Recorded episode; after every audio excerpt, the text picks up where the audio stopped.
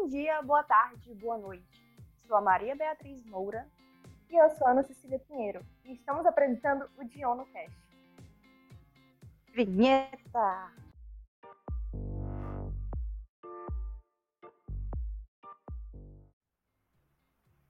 No episódio de hoje, iremos falar do CSNU, Conselho de Segurança das Nações Unidas, um comitê que foi inteirinho debatido na língua inglesa.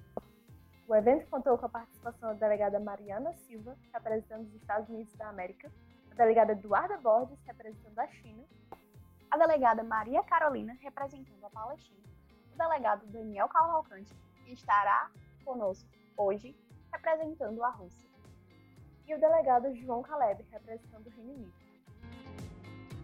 As delegações concordaram que a ONU deverá controlar as fronteiras entre Palestina e Israel.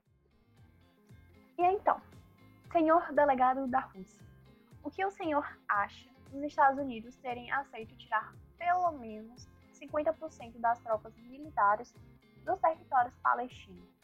Você acha que essa proposta foi eficiente?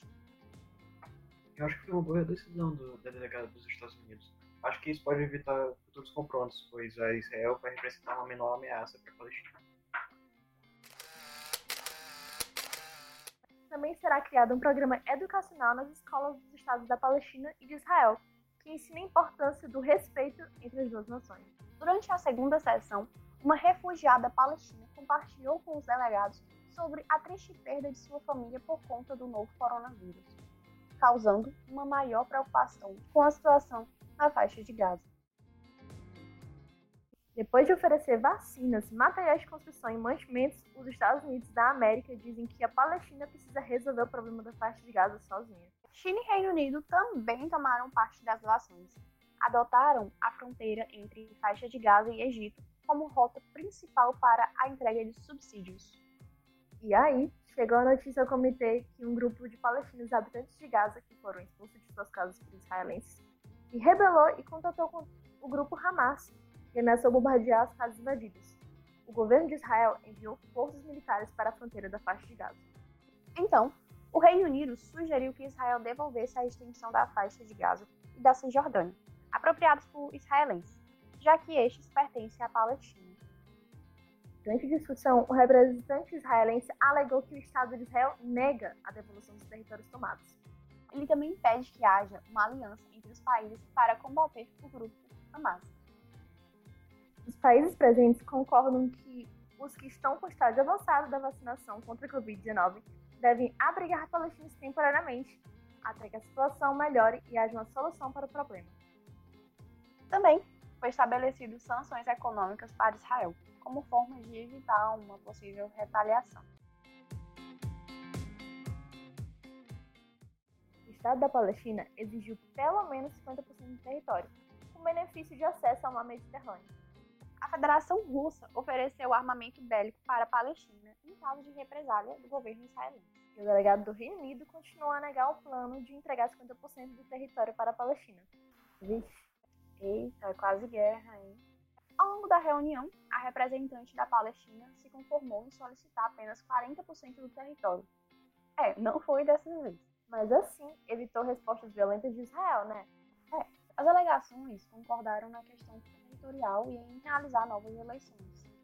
Desse modo, ficou estabelecido que realmente 40% da área será cedida à Palestina e 60% para Israel, até que enfim.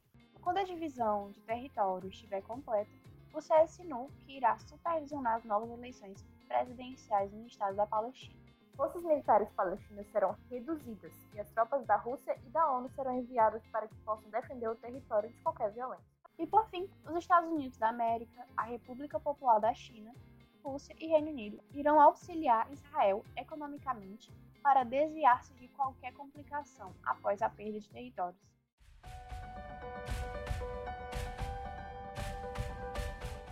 Agora, recebemos o delegado da Rússia, senhor Daniel Cavalcante. É um prazer tê-lo conosco. Prazer estar aqui. Muito obrigada por ter aceitado o nosso convite. Agora, senhor delegado, o plano de cortar relações diplomáticas entre os Estados de Israel e Palestina por 10 anos não foi posto no documento de resolução. Ainda há planos para ocorrer? É, acho que não, acho que nenhuma outra delegação tem intenção de fazer esse plano acontecer novamente, mas eu acho que ele não vai ser uma, de grande relevância nesse momento. Acho que se a Palestina e Israel tiverem uma boa relação agora, esse plano não será necessário. Muito bem. Muito obrigado novamente por ter estado no convite, senhor delegado. E muito obrigada a você que ficou até aqui. Até mais. Só queria saber uma coisa, uma coisa. Onde tá a desgraça do meu filho?